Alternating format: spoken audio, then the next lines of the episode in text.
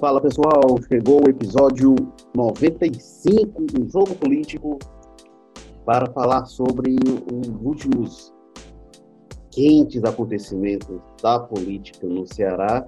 E como a gente tem muito assunto, a gente vai falar de três temas no podcast de hoje. A gente vai começar falando de André Fernandes, primeiro deputado estadual suspenso na história da Assembleia Legislativa, quais são as consequências da suspensão do André Fernandes.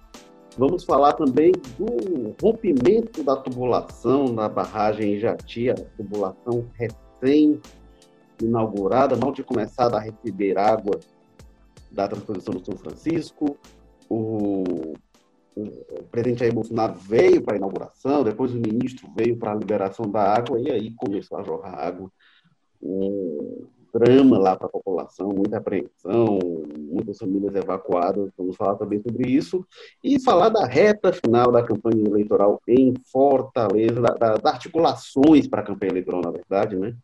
A, as convenções, o prazo começa em 31 de agosto e vão até ali a metade de setembro e até lá tudo isso deve estar definido para a campanha realmente ser deslanchada. Então, a gente vai falar dessa articulações para a campanha finalmente começar. Que aí termina a fase de articulação de montagem de palanque, e aí é a campanha mesmo na rua, pessoal, para ir atrás de volta. E para falar sobre isso, temos aqui a presença da Tânia Alves, editora do Povo, coordenadora, que fala lá do Dionísio Torres. Bem-vinda mais uma vez, Tânia Alves.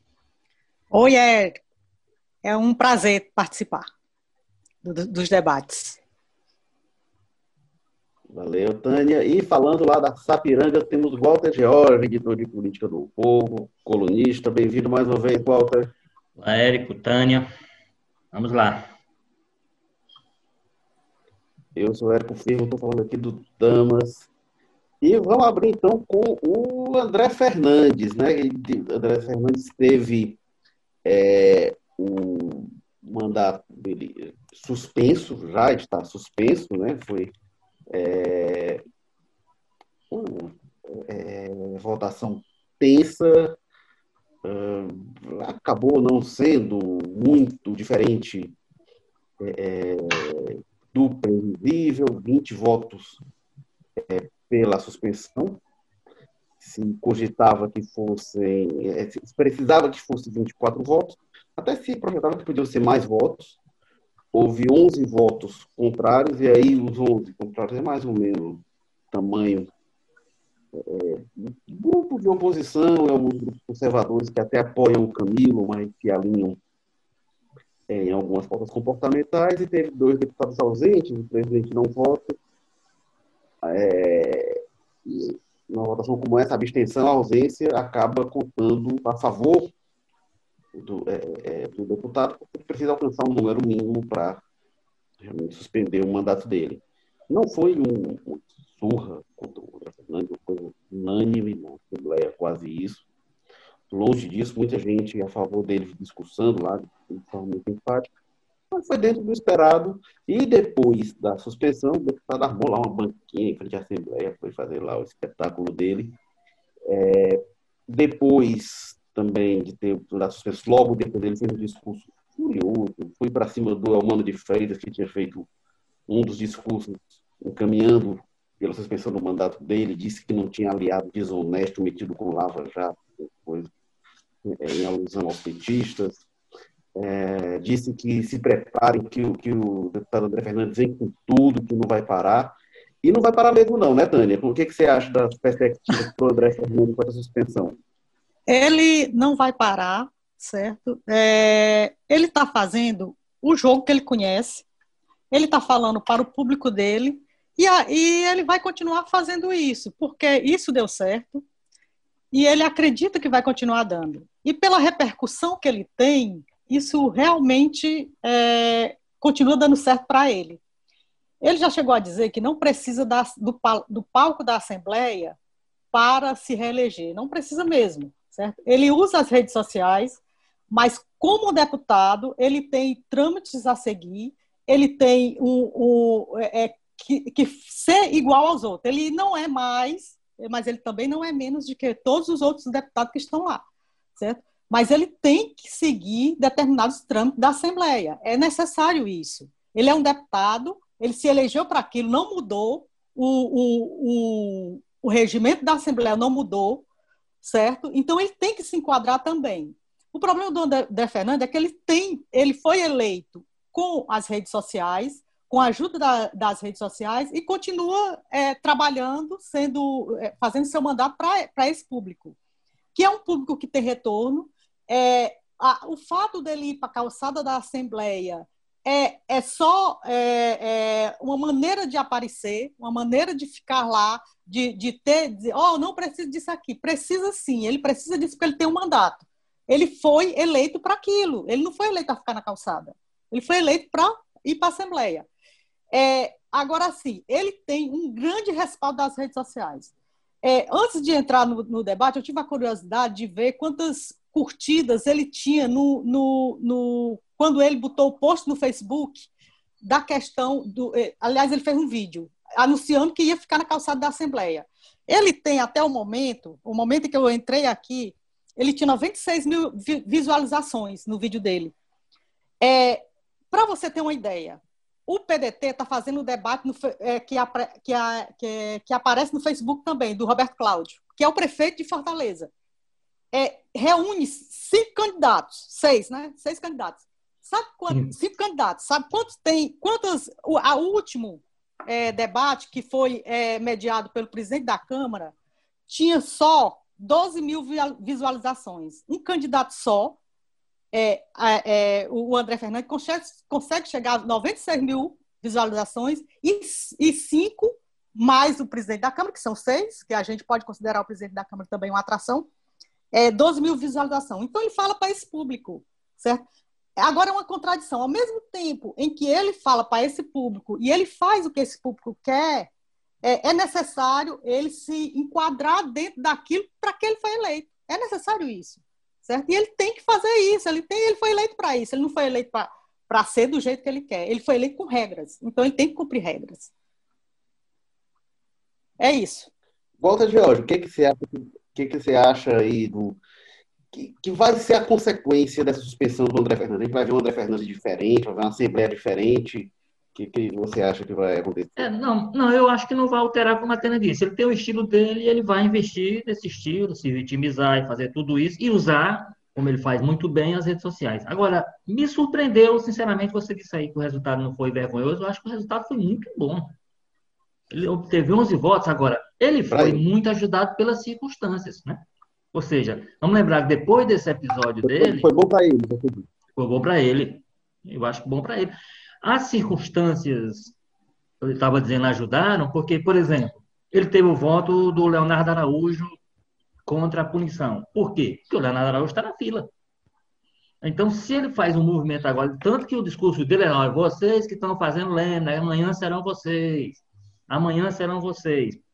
Então, o deputado, mais na frente não ser acusado de, de ser incoerente, nesse momento, não, é o seguinte, eu acho que não é o caso de punição, porque aí tem a, a, parte do discurso dele, a parte política, que ele diz, e aí foi o um embate que ele teve com o Elmano, que eu acho que faz todo sentido, do ponto de vista do Elmano, que ele diz assim, isso está acontecendo comigo porque eu sou oposição ao Ferreira Gomes, eu incomodo o governador e tal. Aí o Elmano veio lá, vem cá, mas tem quatro a caminho do Conselho de Ética, só você é da oposição, cadê os outros? Cadê o delegado? Ele não citou, né? Mas cadê o delegado Cavalgante? Cadê o Heitor Ferre? Né? Cadê, onde é que estão os outros? Onde é que está o pessoal? Onde é que está o Renato Rosendo, que faz também. Então, assim, ele tenta politizar uma coisa que tem a ver com o estilo pessoal dele. E que ele disse que não vai mudar tanto que ele falou lá no discurso. Ele disse: olha, eu tenho, tenho mais repercussão o que eu digo lá nas vezes do que eu digo aqui na tribuna. Ele está tá correto desse ponto de vista, mas é como a Tânia disse. Mas ele é deputado. Ele faz isso para se eleger deputado. No momento em que ele é deputado, ele tem um compromisso não é com o eleitor dele, ele tem um compromisso com a casa, e com o Estado.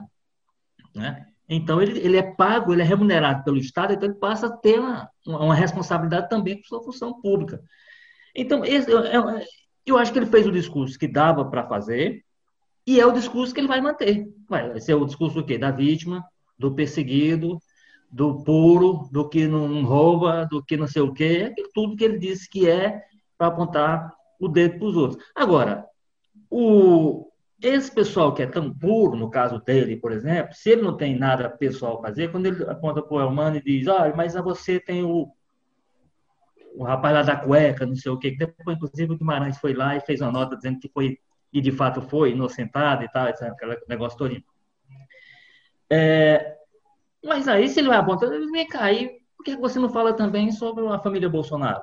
que aquilo ali é corrupção, nem é outra coisa, não é corrupção. É dinheiro público que foi desviado de finalidade, e aí se é um real, se é um milhão, e se está na cueca ou está no bolso, também não faz diferença, é dinheiro desviado de, de, toda maneira. Então, Érico, eu acho que é o seguinte, o efeito disso vai ser, desse ponto de vista, nenhum, ele vai continuar fazendo o que sempre fez, né? ele vai continuar forte, como a Tânia mostrou aí, nas redes sociais, que é um ambiente que ele domina como poucos, talvez como nenhum dentro da Assembleia, né? Vai continuar, porque, inclusive, ele disse lá, né, e é a verdade, o que ele vai para lá faz tem mais repercussão do que o que ele faz na Assembleia, porque o que mostra uma distorção. Por que, que ele quer ir para a Assembleia se ele quer ir para a Assembleia para continuar falando nas redes sociais, porque lá dá mais efeito do que na Assembleia? Né? Então, é um deputado sem produção, que vai continuar sem produção, é um deputado do barulho, que vai continuar sendo do barulho, e essa história dele pegar a mesinha ir lá para a calçada da Assembleia, é isso, assim. Ele fazendo o que ele faz de melhor, se vitimizar, ganhar exposição pública, ganhar views, ganhar não sei o quê, ganhar presença em redes sociais, isso tudo aí, ele vai continuar fazendo com grande competência. Possivelmente isso vai gerar mais uma boa votação para ele quando ele prestar daqui a dois anos e meio. Possivelmente, que a gente vai ter um, ter um contexto, ter uma vida para seguir aí. Agora, eu não vejo repercussão. Agora, eu acho que vai ter repercussão dentro da Assembleia. Por quê? Porque a punição dele abriu o precedente. E essa alerta que ele fez faz todo sentido. Olha, nós temos aí o caso Bruno Gonçalves, nós temos aí o caso Leonardo Araújo barra Osmar Baquite, e aí a Assembleia vai ter que demonstrar, na dosagem que for, né, o fato de ter punido o André Fernando não vai obrigar a Assembleia a sair punindo agora quem aparecer no Conselho de Ética, não. Mas vai ter que justificar quando decidir não punir. Coisa que nós não, podia fazer simplesmente engavetado e acabou. Agora vai ter que explicar porque é está engavetando. Então, eu acho que a repercussão vai ser mais nesse sentido, em relação a quem está na fila. Os que estão na fila devem estar preocupados. Walter, você falou do Leonardo Araújo, né? Que foi lá, o Leonardo Araújo foi um dos que dormiram na Assembleia, né? Chega é. para falar logo na quinta, ele foi o primeiro a falar sobre o assunto. Fez uma fala furiosa para cima do Domingos Filho, enfim. É, mas eu acho interessante que pelo que se sentia lá na sessão, é, se a votação fosse secreta, eu não sei se tinha sido aprovada a suspensão, e me, me, parece que muita gente votou sem convicção até por isso, porque sabe que suspender o deputado é. pressiona demais. Como a votação foi aberta, acaba que foi outra postura, mas é, e a gente via, não teve, talvez o discurso, talvez até a reação do, do André Fernandes tenha sido por isso, porque o discurso mais enfático contra ele tenha sido talvez do Almano. Quase ninguém falou para acusar o Nezinho, não falou, ninguém foi lá, os autores da representação não falaram. O Carlos Felipe, do PCdoB, foi lá falar para dizer que ficou na dúvida, que acha que a pena de é. suspensão é, é dura demais, para ele é suspensão verbal, mas como não ia votar a favor, então não teve ninguém para fazer um discurso realmente enfático. A própria relatora, né, a Augusta Brito, veio lá, leu o relatório dela e se aquietou, né? Não foi para embate, não nada. Agora, é, a questão é realmente o que, que vai ser essa consequência dos outros, dos outros processos. A gente tem mais cinco representações, né? quatro deputados são alvos, e dessas cinco representações, é, então assim, vai ter mais pressão. Leonardo Araújo, Osmar Baquite são alvo de uma, Bruno Gonçalves é alvo de outro. Por outra coisa, é a questão daquele coisa. áudio, oferecendo dinheiro para um pré-candidato a vereador trocar de partido, pegar no PL para aderir à base do prefeito Roberto Cláudio. Então, isso é outra questão. É, e aí, inclusive, é, não sabe nem se é questão para conselho de ética ou para a justiça mesmo, né? Pois é. Agora, tem também outra questão que aí eu queria voltar com a Tânia, que é sobre essa postura do André Fernandes, que já foi para cima, já foi comprar briga, porque ele segue fazendo acusação, assim, e das cinco representações que tem, tem mais três contra o André Fernandes por três diferentes motivos, que é uma do PSOL, uma do PSDB e outra do PDT. Então, Tânia, assim, a gente vai ter essa consequência quando a representante não vai mudar. Essas outras representações, será que ele pode ter uma pena mais grave? E aí, no caso mais grave que tem agora é só cassação de mandato. Será que ele vai bancar uma postura mais agressiva e ele ser mais agressivo? Será que a Assembleia vai pesar o fator reincidência? Como é que você vê assim, essa perspectiva para ele? eu não sei como é que eles vão reagir, porque você dá uma suspensão com o deputado é grave, sabe? É muito grave. É, e você, é, a partir daí, você tem que, que ser mais forte, certo? Você não pode retroceder, sabe? Fica muito feio você retroceder, sabe? Fica muito, é, é fica muito esquisito você retroceder. Se realmente o, a, a, o, o, as representações forem por motivos em que se justifique uma, uma punição, ele vai ter que, que ter outra punição. Agora, assim, vai ficar dando suspensão para ele? Porque é a, é a, punição menor antes de, de caçar. Caçar eu não acredito, não é caso para caçar o André Fernandes, certo? No máximo, punição. Mas aí você vai ficar dando punição, punição, punição, fica uma coisa assim fora, fora do, do controle, sabe? É muito esquisito, ficaria muito esquisito isso. Eu provavelmente, assim, eu acho que isso tem que ser, é, é, a Assembleia vai ter que arranjar uma maneira de colocar panos quentes em cima disso. Não tem como ficar dando suspensão para ele. Vai ficar dando, vai voltar e, e mandar ele ficar calado? Não sei, sabe?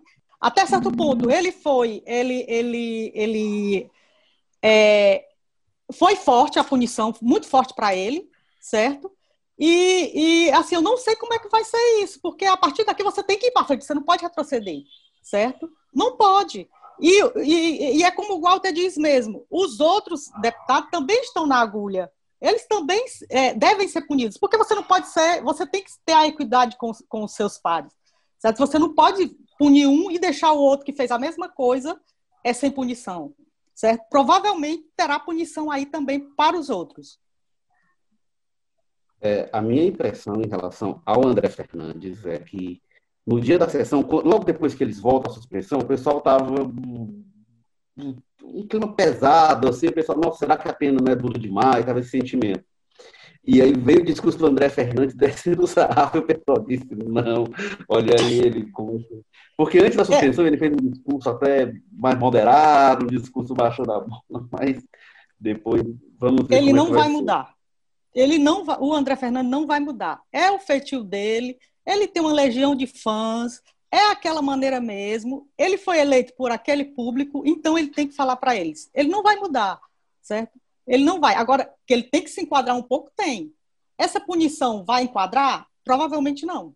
É, eu, Provavelmente eu, eu, não. Mas ele tem que, ele tem que se adaptar àquilo. Ele tem que se tem... adaptar ao trâmite da Assembleia. Ele tem que fazer isso. É, você tem, você tem nesse processo deputados são muito experientes, né? Deputado Sarto, um deputado de alguns mandatos. Muito, muito. Já presidiu parlamento, como o caso da Câmara e tal. Então, eles sabem, eles sabem mais ou menos o que estavam fazendo. Eu acho o seguinte, eu acho que a tendência com relação aos outros, eles arquivaram. Eu não vejo tendência, porque, como o Eco disse, mais grave do que fizeram é caçar o mandato. E aí, para caçar o mandato de fato, aí, aí eu acho que precisa ser uma situação. E eu tenho dúvida se esses outros processos são coisas até mais graves do que, do que nesse caso inicial. Eles decidiram pular a etapa. Pular a etapa é o seguinte: dá uma advertência agora, aí tinha mais um. Tinha mais uma etapa para cumprir, deixa ele. Mas já sabiam, já, já sabiam com quem estão lidando, já, vamos dizer assim, já foi divinamente mapeado o deputado, e sabe, eu acho que tinham consciência de que isso não iria paralisar. Né? Por mais que ele tenha feito. Oh, oh, oh. O Carlos Felipe disse: não, o, a, o, seu perdão não foi completo, não, você devia ter se ajoelhado diante dele para pedir perdão. Quer dizer, o pessoal também comete não. alguns aí, porque ele fez perdão e pediu perdão de novo, reafirmou: foi punido, mas mantenha o meu pedido de perdão então. Então, eu acho que ele vai ter, ao estilo dele, no jeito dele, ele vai dar uma arrumada na conversa. Com relação ao PT, vai continuar sendo aqui, porque ele não comete nenhum tipo de, de aquele tipo de, de, de, acusação como ele fez. Ah, você tem amigos corruptos, não sei o quê. Isso não caça mandato, nem, leva, nem ganha punição dentro do parlamento. Aí seria, seria um absurdo. Então, você vê de alguma forma, ele é, é tudo isso que a gente diz, mas ele também é inteligente. Então, ele vai dosar com essa dosagem, eu acho que a tendência é que a Assembleia. Agora, evidentemente, a não ser que ele continue o velho, aquele André Fernandes, lá do começo do mandato, do que já não é o de hoje, né? Que já não é o de hum. hoje, já é uma coisinha mais. Como a disse, ele, tem, ele, ele é tudo isso que é a força na rede social, mas ele é deputado. Como deputado, existem regras que servem, não é para ele, não, servem para todo mundo que é deputado. Ele tem que cumprir.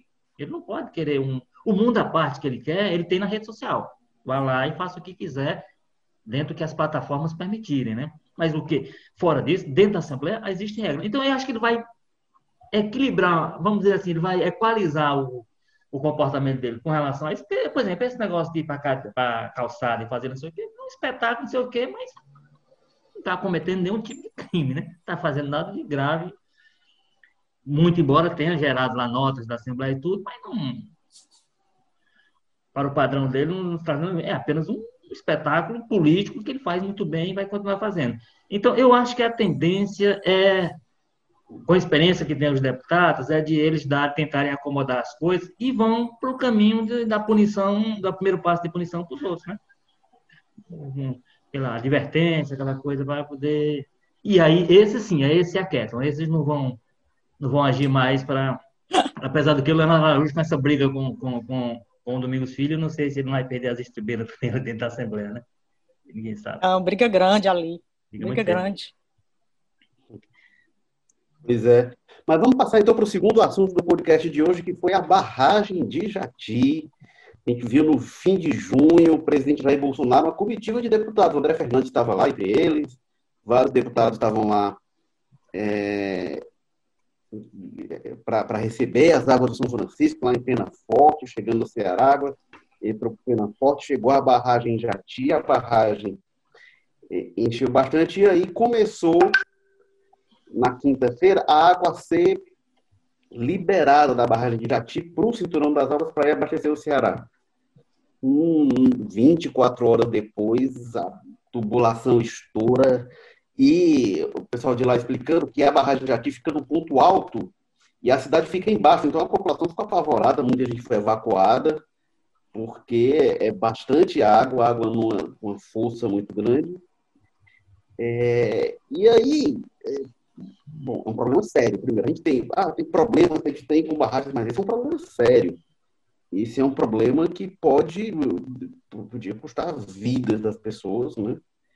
E depois tem um aspecto político também, né?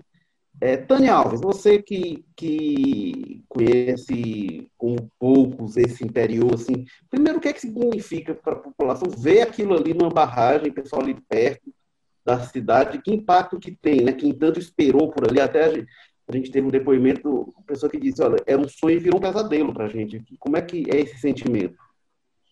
Érico, quando eu vi as imagens da barragem rompendo, é, eu mesmo, daqui de, de longe, eu achei, eu achei aquilo assustador. É um negócio muito assustador.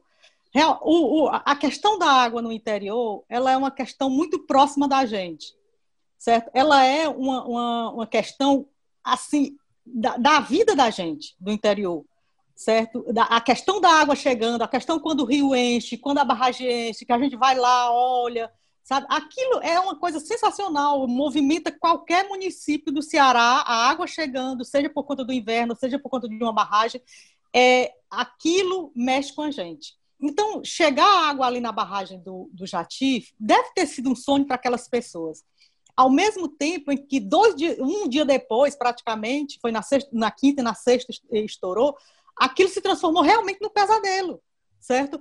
Aquela água jorrando, quando eu vi o vídeo que, da hora em que é, estoura a barragem, que, em que os técnicos é, que trabalham lá saem pegando os carros e saindo dali de perto, aquilo dali é, realmente é, deixou, deixou uma marca. Me lembrou Brumadinho, Certo? Me lembrou Brumadinho. Logicamente, você sabe que ali numa barragem você tem como fechar que é, é, a, a, as comportas, você tem que, como fazer isso. Mas saindo daquela água, é deve ter sido assustador para a população. E realmente, você ter que sair da sua casa, certo? ir para a casa de parentes, se abrigar em, em, em, em colégio, se abrigar em, em, determinados pontos, ali eles vão. É, foi uma coisa de início, logo de início, foi uma coisa muito ruim para a cidade eles terão que se acostumar com aquilo, eles vão ter que viver com aquela, com aquela sensação de que aquela barragem pode estourar um dia, certo?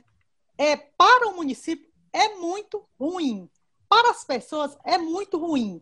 Ao mesmo tempo que é muito bom você ter uma barragem e ter a riqueza que ela traz para a região, certo? Mas foi, logicamente, assim, você diz, não, é, é, estourou, é, logicamente o Ministério vai ver o que é que foi e aquilo vai ser corrigido certo? A, a engenharia corrige, vai corrigir, mas aquilo vai ficar na mente deles, vai ficar é, é na história vai ficar aquilo. Oh, aconteceu isso, é, foi à noite, a gente estava aqui esperando, todo mundo saiu de casa, não teve é, é não teve o um anúncio, é, uma matéria que o Maza fez, no, publicada no jornal Povo.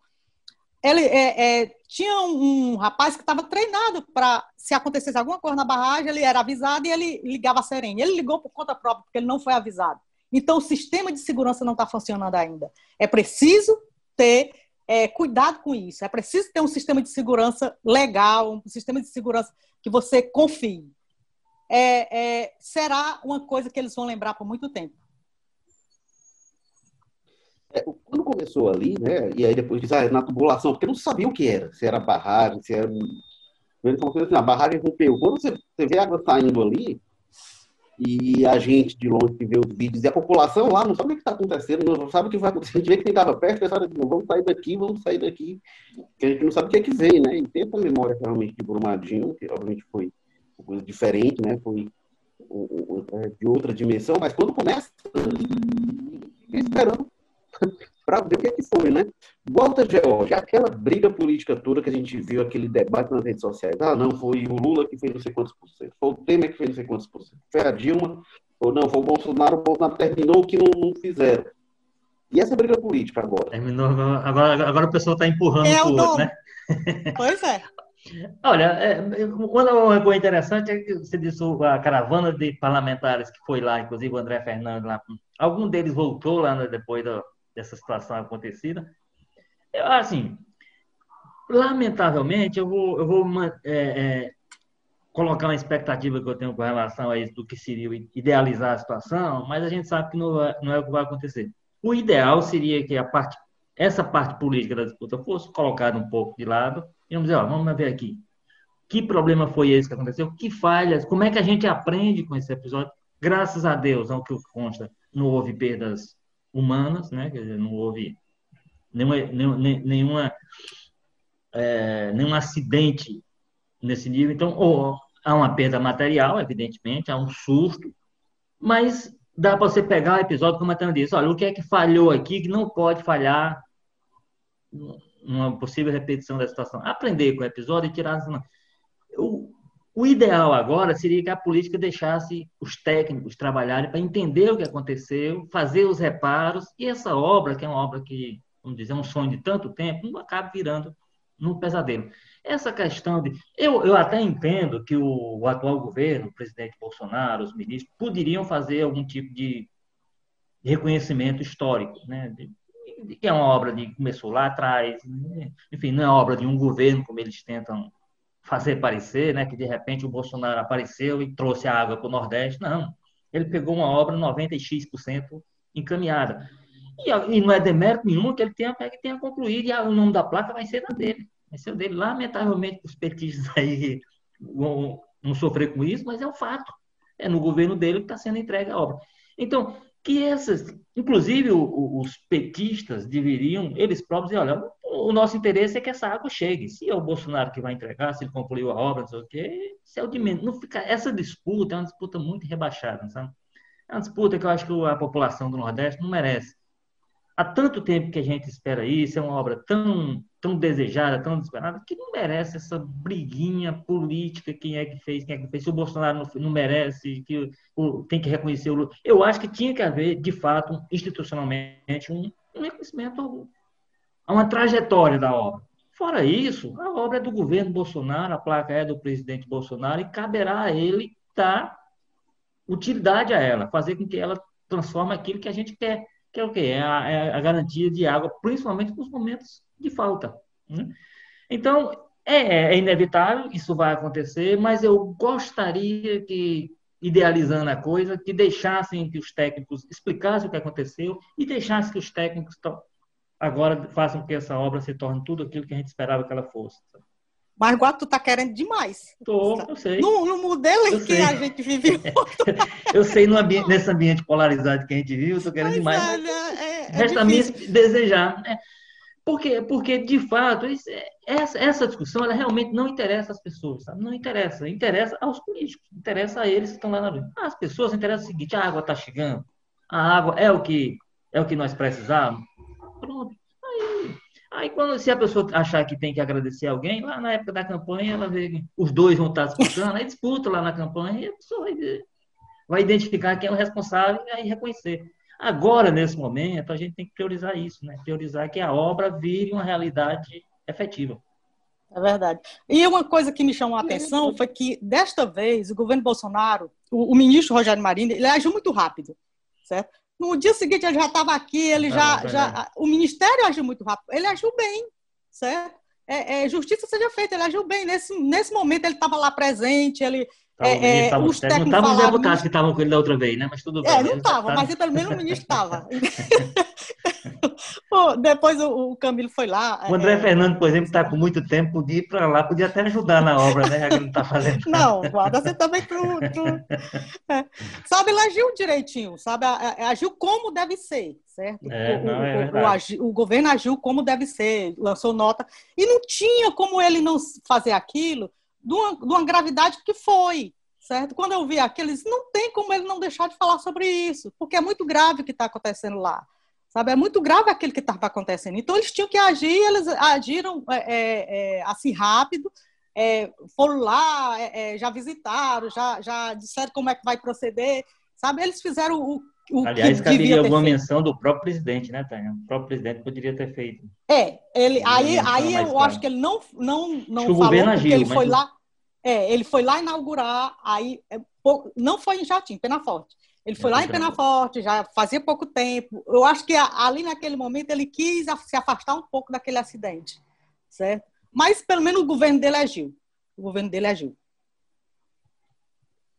É, e, e, o ministro também tem uma coisa, né? Ele teve na véspera lá, né? Então eu acho que e até por isso ele agiu, porque ia ficar feio, eu acho alguma coisa é verdade.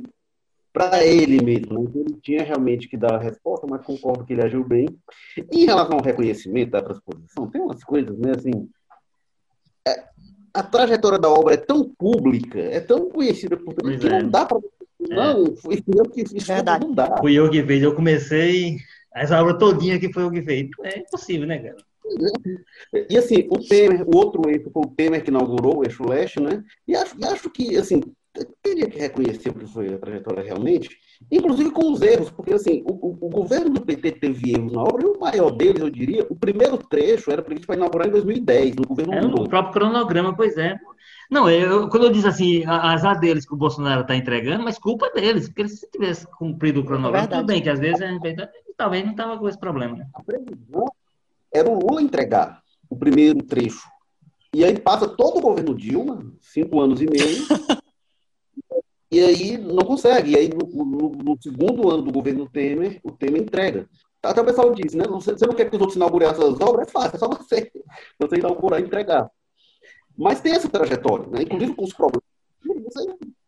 E, e, e eu não, não acho realmente Tânia, Walter, que diminui nada o governante. Eu estou aqui inaugurando isso, que eu acho que, pelo contrário, as pessoas acham. É, é, é, as pessoas sabem, no caso do Ouro com outras pessoas, as pessoas sabem que não começou ali, que não foi do nada. As pessoas que vivem lá perto sabem há quanto tempo tem obra ali. Eu acho que até é. ficam. Mas quando, quando, quando o político é o Bolsonaro e tem que reconhecer alguma coisa que o PT fez, o contrário também valeria, aí eu acho que custa. É um custo político que não, não o, possa pagar. O, o Vigílio Távora, quando inaugurou o Paulo Afonso, ele fez a menção ao, ao João Goulart na época da ditadura, gente. Sabe? E isso é, é, é o espírito político público, sabe? É reconhecer as pessoas, sabe? Mesmo não sendo da sua, da, da, da é, não sendo do seu lado, você reconhece, sabe? É, é isso, a, a qualidade do, do espírito público, sabe? Não é minha obra, a obra e é pública. A grandeza aí, Sandra, e a grandeza aí do exemplo que você cita, a, a grandeza do João Goulart do Vigílio Távora, que é o mínimo, que não é nem grandeza, né? é uma picuinha, enfim. Pois é. E aí depois a obra, aí dá um problema, que até depois o secretário Teixeira, secretário do Ceará, ele disse que não, esse problema teve em, outra, em outros trechos também. Eu disse, nossa, peraí, que, então é bom olhar direitinho, porque é um problema grave, não é uma coisa assim, ah, não, acontece, está tudo bem. É, mas depois você tem uma obra dessas, e assim, não, tudo aqui fui eu, ninguém, isso aqui é tudo meu, eu que fiz. E ah, quando você tem problema, E aí sobra para você. Aí não tem como. Aí já apareceu de tudo. Disse, não, será que não foi é, sabotagem? Sabotagem, será é. Que... É, é, aí já começa aquela discussão que complica, né? Que, que aí é contaminada pela, pela baixaria mesmo, política. Aí começa a trabalhar no outro plano, assim. Já não é nem a picuinha e a, e a pequenez não, é política, não. já é a baixaria mesmo. É a baixaria. De, como é que eu tiro, agora como é que eu tiro proveito ao contrário, né? Ó, porque eu entreguei a obra, o que é que eles estão fazendo? Não estão deixando que ela chegue até você. Então é complicado, assim. Tudo que eu disse aqui no começo realmente foi idealizando a situação que eu acho, eu reconheço que é difícil, principalmente pelo contexto. Já foi possível, até pegou um exemplo histórico aí que vale. O Vigílio estava um coronel no governo militar reconhecendo que fez um governo um, um governo que era criminalizado pelo outro na época. Então, assim, é possível, que a, história mostra que já foi possível em momentos, vamos dizer assim, de mais atrás do Ceará, hoje seria muito mais. Mas o contexto específico hoje do Brasil, a conjuntura hoje, infelizmente, faz o que a gente imagina que faça, haja o contrário, né? Lamentavelmente. É, pois é. É, o, o, Camilo, ele até falou, né, falou de Lula, Dilma, Temer, Bolsonaro, mas não, não teria como Camilo também omitir o Bolsonaro, né? Vai ter, não, quem está inaugurando é, é o Lula lá, né? É, é não, aí. Não, é, como eu disse, tem, tem uma parcela que é do Bolsonaro e tem que ser reconhecida. Ele concluiu, ele podia também ter pegado, podia transformar num gigante, em mais um, um, elefante branco aí, numa obra. Ah, para o governo do PT que não, não concluiu, gastou bilhões aí, abandonou. Vamos dizer que ele podia ter feito isso? Podia mas não faria sentido nenhum. Né? Como não faz sentido também ele concluir e querer dizer que toda obra é dele. E aí é como o Érico disse, mas aí você tem que contar, você tem que entender que o eleitor também e a população não é tão boa quanto você imagina. A população sabe que essa obra não começou em 1 de janeiro de 2019. Essa obra muita, deu muito trabalho para começar, teve greve de fome de bispo, tiveram que enfrentar muito perrengue lá no começo do governo para poder tocar para começar a obra. Então, é uma obra de muita história, que não dá para a pessoa entender, tentar enganar as pessoas agora achando que ela começou em 2019, né? E essa conversa de sabotagem não dá para levar a sério, né? Assim, só, só dá para levantar, para cogitar isso. Você tem investigação, tem indício, tem alguma prova, e aí é, é, tem a Polícia Federal que está na mão do governo federal que tem que investigar isso, qualquer coisa, mas não dá nem para cogitar se não tiver indício. Aí realmente é, é baixaria, é picuinha, é pressupor assim, não, meu governo que é perfeito, o governo que eu apoio é perfeito, não comete erro, então se tem algo errado é alguém que boicotou, porque, pelo amor de Deus, não dá para levar a sério. Mas vamos lá para o nosso último assunto, então, né, que a gente, que mais a gente mais fala aqui no jogo político é de eleição. Vamos falar sobre eleições em Fortaleza, que Gota George, a gente fala algumas semanas das coisas que estão indefinidas e o que vem indefinido segue indefinido, né? A gente tem um, um bom tempo aí sem que nada praticamente se encaminhe, está chegando aí o prazo das convenções e vai ter que se resolver, né? O que é que falta se resolver sobre a eleição em Fortaleza? Agora, agora o jogo veio o meu campo, que é a, é a fofoca. Olha, é como você disse, assim, gente, é impressionante que tudo aquilo que a gente vinha discutindo como cenário indefinido continue absolutamente indefinido. Inclusive, uma coisa que me, me espanta, eu tinha expectativa, de, por exemplo, essa discussão interna no PDT, a grande dúvida que é, o seguinte, é o PDT quem é que vai ser o candidato e tal. Que, na verdade, seria, quem seria o candidato do, do passo municipal. É que você chega a esse estágio, surpreendentemente para mim, com cinco candidatos igualmente na disputa. Eu imaginava que a essa altura você tinha, tinha uns dois aí que tinham pulado fora, dois que tinham mostrado corpo mole. Não, cinco estão bastante envolvidos na, no debate interno, estão ativos, estão dispostos a, a. Então, isso é que me surpreendeu, esse nível de indefinição, principalmente no PDT. Eu, eu, eu esperava um, um, um quadro mais, mais claro nesse sentido.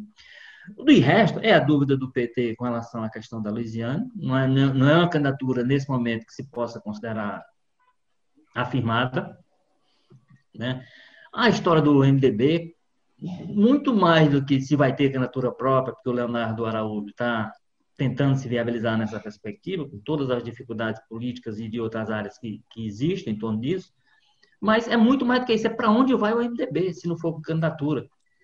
Na verdade, ele é cogitado para toda frente. Ele é cogitado na, com o PT, ele é cogitado, só não é cogitado com, com, com o PDT. O Anderson diz com o PDT. Não, com o PDT eu descarto. Agora o resto é PSL, PT, é, tem conversado com, com o Capitão Vargas. Então, tá, tem Todo mundo pra... quer o, PMD, o MDB. É a noiva cobiçada, pois é. é agora, a, grande questão que eu reafirmando aqui é o seguinte: é porque esse é o cenário que a gente, se a gente for nas nossas discussões de um mês atrás, de dois meses atrás, possivelmente a gente estava com esse, com esse horizonte aberto. Ele continua muito aberto em Fortaleza. Você só tem, assim, numa candidatura afirmada, anunciando apoio, estruturando campanha, tudo isso, o Capitão Wagner em Fortaleza. O resto é o Elcio ainda tentando se viabilizar, é o PT, como eu disse, com a história da Luiziane e com, com o Nelson, não necessariamente fora de, de perspectiva, lá quieto no canto dele, esperando que as coisas evoluam, evoluam. Uma pressão crescente sobre a Luiziane, inclusive através de um manifesto que já foi muito, digamos assim, deslegitimado por pessoas do PT, porque aí ah, mas aí o, o, o Bruno, assim, mas o Bruno já está afastado do PT, como é que lá, como, como se fosse uma força do partido e tal. Então, é, é, é isso que eu estou dizendo. A gente tem uma definição clara, que é a posição do capitão Wagner, e a gente tem dúvidas para tudo quanto é lado, como eu disse, que é a discussão que a gente fazia alguns programas atrás e parece que a coisa. Mas, é, enfim, mas o calendário corre contra. Então, semana que vem, como você disse, segunda-feira, começam as convenções vão ter que definir. Vão ter que definir. O que está projetado é o seguinte: muita definição ficar para aqueles dias finais, até para as horas finais do, do processo. Aquilo que jornalista gosta, que dá o trabalho, que é uma beleza, né? Acompanhar muito com essa proteção. Aquelas candidaturas que são escolhidas depois da convenção, como é o caso do Camilo, né? Nossa, o Walter, mas o Capitão Wagner também tem é, é também tem pendência, né? Porque tem, é, tem certeza. Se esperavam. De... Mas é de outro plano, né? Não é com relação a, é, a, na, na a ele pessoalmente. A candidatura dele está clara. As alianças e outras coisas que ele... É. Mas se esperava que ele anunciasse vice, se fala de alguns convites que teriam sido feitos, mas tinha expectativa o PSDB vem, não vem, como é que é essa do PSL, que acaba que é um, um jogo de alianças que fica meio que em aberto e é, também. E né? essa questão da vice vai ser uma coisa interessante, da gente, que não foi, tem sido pouco discutida agora, que é o seguinte, que os partidos estão fazendo aí suas pesquisas, com muita dificuldade de fazer pesquisa em tempos de pandemia, né? Você não tem gente na rua circulando, então as pesquisas elas são meio voláteis demais. Mas, assim, é possivelmente perfil, quer dizer, Será que as pesquisas vão apontar o perfil do vice ideal para o Capitão Wagner? Será que, sei lá, é uma mulher, é um homem mais velho, é uma pessoa mais nova, é um índio, é um negro, é um não sei o quê? Então, tudo isso também vai moldando, eu acho que isso também vai, vai, vai, vai ajudando nessa definição, porque aí você vai esperando esse desenho ficar mais claro para dizer assim, qual seria o vice ideal para um candidato com o perfil do. Agora, ele tem a grande vantagem, eu acho, nessa altura, de, pelo menos ele, a situação dele está definida. Né? A situação dele está definida, e se é a única praticamente definida nessa altura, você tem outro. Você tem o, o Renato Rosendo está definido, né? o, o Celestur se diz definido. Tem alguns nomes bastante definidos aí. Mas, é, mas, pelo menos no caso dele, que é uma candidatura que, ao que consta, é a mais competitiva que você tem nesse momento, ele tem essa vantagem de ele, a dúvida ser só nesse campo, assim, da, da, aliança que ele faz, do vice que ele busca, dessas coisas todas. O PDT, que seria a grande candidatura, digamos, para enfrentá-lo nesse momento, nem nome tem essa altura. Quer dizer, esse nome que for decidido é que em cima dele vai se pensar no vice, possivelmente vai pensar as alianças, vai pensar. Tem uma série de definições a partir dessa definição. É por isso que. Ele, ah, inclusive, ah, isso aqui abre muita coisa. A questão do PDT, a, a, ideia de, de fazer um debate com os candidatos, eu achei muito legal, certo? Foi assim, uma, uma coisa interessante que se abriu na campanha. É, o, o grande problema ali naquela, na, na, naqueles debates do PDT é o alcance que ele tem. Certo? Eu achei é, assim o alcance dele muito pequeno, certo? Muito restrito. É, você olha a audiência do, dos debates, elas são muito baixas, certo? no fim das contas, todos os candidatos, você presta atenção no, no, no, neles, eles são muito parecidos com os outros, talvez ali o Divan ter assim, um pouquinho mais popular, mas eles são muito parecidos com os outros, perfis muito, muito parecidos, certo? Ali, é, para, para se escolher é, qualquer um deles, é, para mim, hoje, hoje, a partir dos debates, tanto faz, certo? É o, será o candidato dos Ferreira Gomes, então os Ferreira Gomes é que vão levar. Agora, assim, eu estou achando também que tá, eles estão demorando muito, sabe? Do meu ponto de vista, assim, de, de uma pessoa, está é, tá demorando muito, porque o Capitão Wagner está tomando muito espaço ele já tem realmente, é, é, é já está na frente, já a gente já sabe que ele é potencial, é, é, ele, que ele está na frente, que ele tem um, um, um na corrida ele ele lança, é, um saiu recall, na frente, né? mas isso não quer dizer dele. muita coisa também não. Hã? Ele tem um recall, né? Assim, ele Isso, da outra eleição. muito o fato de ele ter certo? a memória da outra, da outra eleição. eleição. E, então e nenhum desses, nenhum desses candidatos que o PDT apresenta, os, os candidatos do PDT, os, os que estão debatendo, é. eles têm isso certo? Então é preciso trabalhar o nome também. Agora, sim, interessante como você disse, todos eles estão é, trabalhando depois que, que, lançou o debate, eles foram para a todos eles, sabe? Agora, Tânia, é... o que surpreende é isso que você disse aí, que, na verdade, esse debate era para ter sido encerrado. Pelo calendário inicial dele, já teria encerrado, acho que uma semana atrás, né? E isso. eles decidiram estender mais, fazer estender. mais dois além do que estava para Então, assim, o último é amanhã, a dúvida é hoje, né? É. Nessa ou é porque a dúvida existia de fato, ou é porque eles, eles sentiram não... necessidade de discutir um pouco mais e tal. Agora, como você diz, assim, quem for, quem, qualquer que for dos escolhidos vai ter que ter trabalhado esse perfil. Não é um nome absolutamente. Não, é não. Você solta na cidade e ele seja. E eles estão. Então, então, e, e aí, aí entra os outros componentes, né? Uma campanha sem corpo a corpo, uma campanha sem rua, uma campanha com uma série de restrições e limitações, que aí vamos ver como é que isso vai ser transformado em vantagem, o que é, de início, uma desvantagem, né? Para quem precisa fazer nome, se fazer conhecido. Então... Guarda-se uma coisa que tem me chamado a atenção, é, quando a gente fala é, que vai ser, é logicamente vai ser uma eleição mais restrita do ponto de vista do, do embate do, do candidato com o eleitor, do, de chegar perto do eleitor. Mas, assim, o que eu observo é que os políticos não estão muito preocupados com isso, não. Eles estão indo, estão né? na rua, eles estão indo, estão visitando as pessoas. Eu acho que praticamente todos eles já, já, já tiveram é, Covid, certo? Então, isso, de certa forma, eles ficam mais, mais livres. É, é, apesar de que a gente não sabe, não sabe ainda se. se, é, se... É um cuidado aí, porque. Pois é, tem que ter cuidado. Né? Aqui, mas, eles, mas eles estão indo, sabe? Eles estão se organizando, eles estão se reunindo. É, é um, até o Capitão Wagner tem feito. É, logicamente, ele bota as pessoas afastadas, aquele distanciamento e tudo. Mas ele está fazendo isso, sabe? Ele está se reunindo com as pessoas presencialmente, sabe? Eu acho que eles não vão levar muito a sério isso, não.